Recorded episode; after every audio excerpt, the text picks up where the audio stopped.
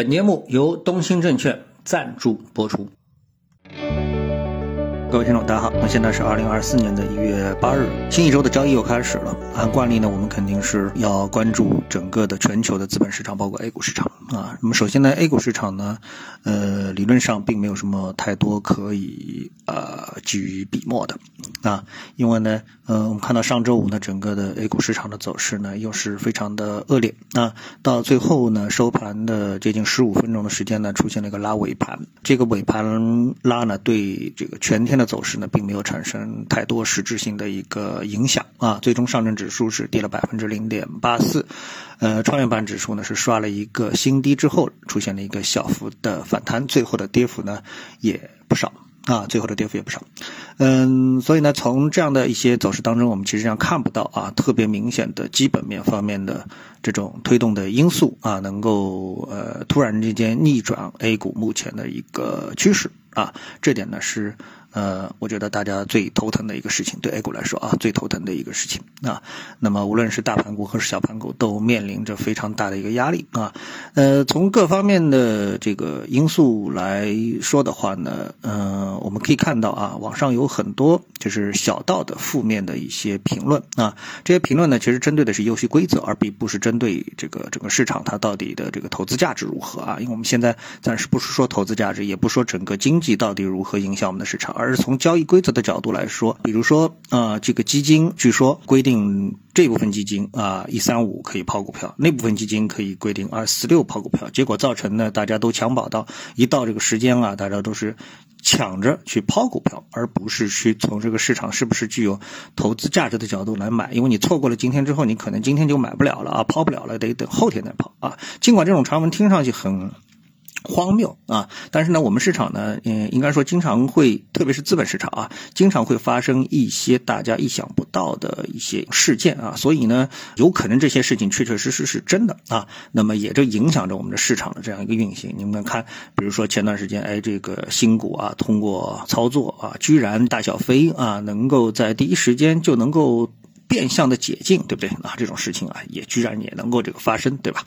好，那我们把 A 股放一放啊，反正总之短期内我们是看不到它有扭转的一个迹象。那我们来看一下全球资本市场啊，那全球资本市场呢，呃，我们看到啊，这个有这么一篇的文章列举了。啊，列举了，这是由美国银行的首席投资策略师啊，在最新的报告当中指出的，他列举了差不多有十二个大事件将在二零二四年啊会发生。我觉得这个呢，倒是跟大家可以来分享一下。那分享一下，那么呃，一月份呢，这要比较重点关注的呢是这个日本啊和那个美国的一个。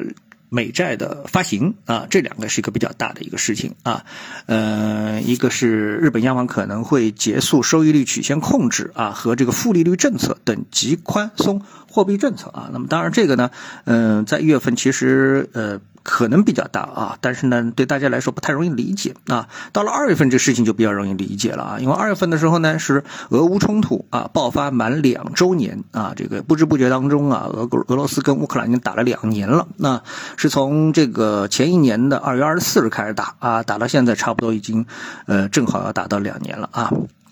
那么目前来说呢，大家也看不到这个俄乌战争结束的一个呃明确的一个。标志啊，一个明确的预期啊，这个呃，但是呢，大家对这个事情还是非常的关注啊，因为从呃近期的俄罗斯跟乌克兰的这个一些大家啊相互报复的举动来看的话呢，那么战争呢的烈度啊又开始有所提升啊，不是降低了，反而是有所提升了啊。如果说这个战争的天平真的是呃倾斜于像乌克兰啊这一块的话，那我们就可能会出现真正的黑天鹅事件，就是俄罗斯到底会不会？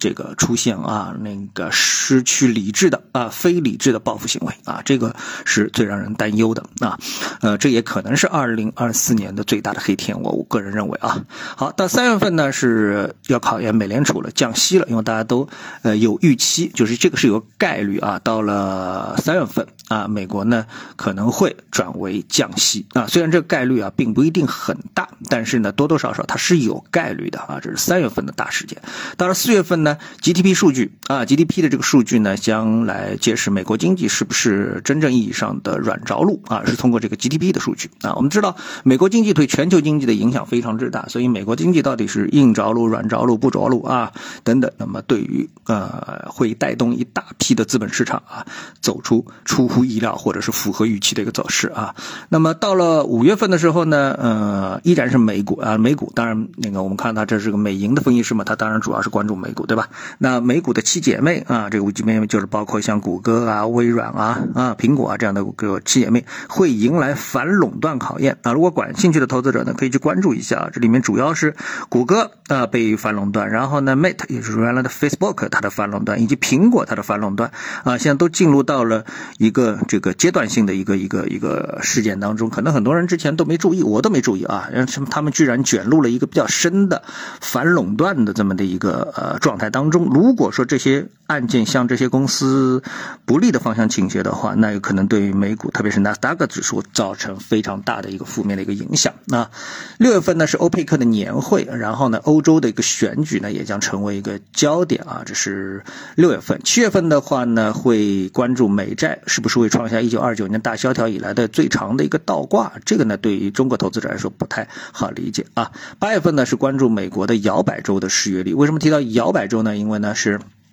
美国的这个总统选举啊，进入到了关键时刻了。那九月份呢，是货币市场基金的资金规模到底会怎么样啊？这个也放一放。到十月份的时候呢，金砖国家会举行峰会啊。这次呢是扩大成员范围举行的峰会。我们来听听名字，包括沙特阿拉伯、阿联酋、伊朗、阿根廷、埃及、埃塞俄比亚啊，还有这个巴西、俄罗斯、印度、中国、南非啊。这里面居然包括这个伊朗跟埃塞俄比亚，他们都会是属于金砖啊。这个我倒。是第一次听到啊，第一次听到。好，那么到了十月份的时候呢，美国大选结果会揭晓。十月五日呢是美国大选日啊，那么这个就要关注，到时候到底还是拜登呢，还是特朗普啊？这个对于美国来说，这事儿影响就比较大了。啊十二月份呢是美股历来表现会最好的一个月份啊。那我希望呢，A 股的投资者或者 A 股的分析师呢，也能给出呃一个比较长的一个时间的预期，就是 A 股啊，在未来的十二个月当中，到底有哪些关键事件啊？但是我拍着脑袋实在是想不出啊，因为这个时间对于 A 股来说啊，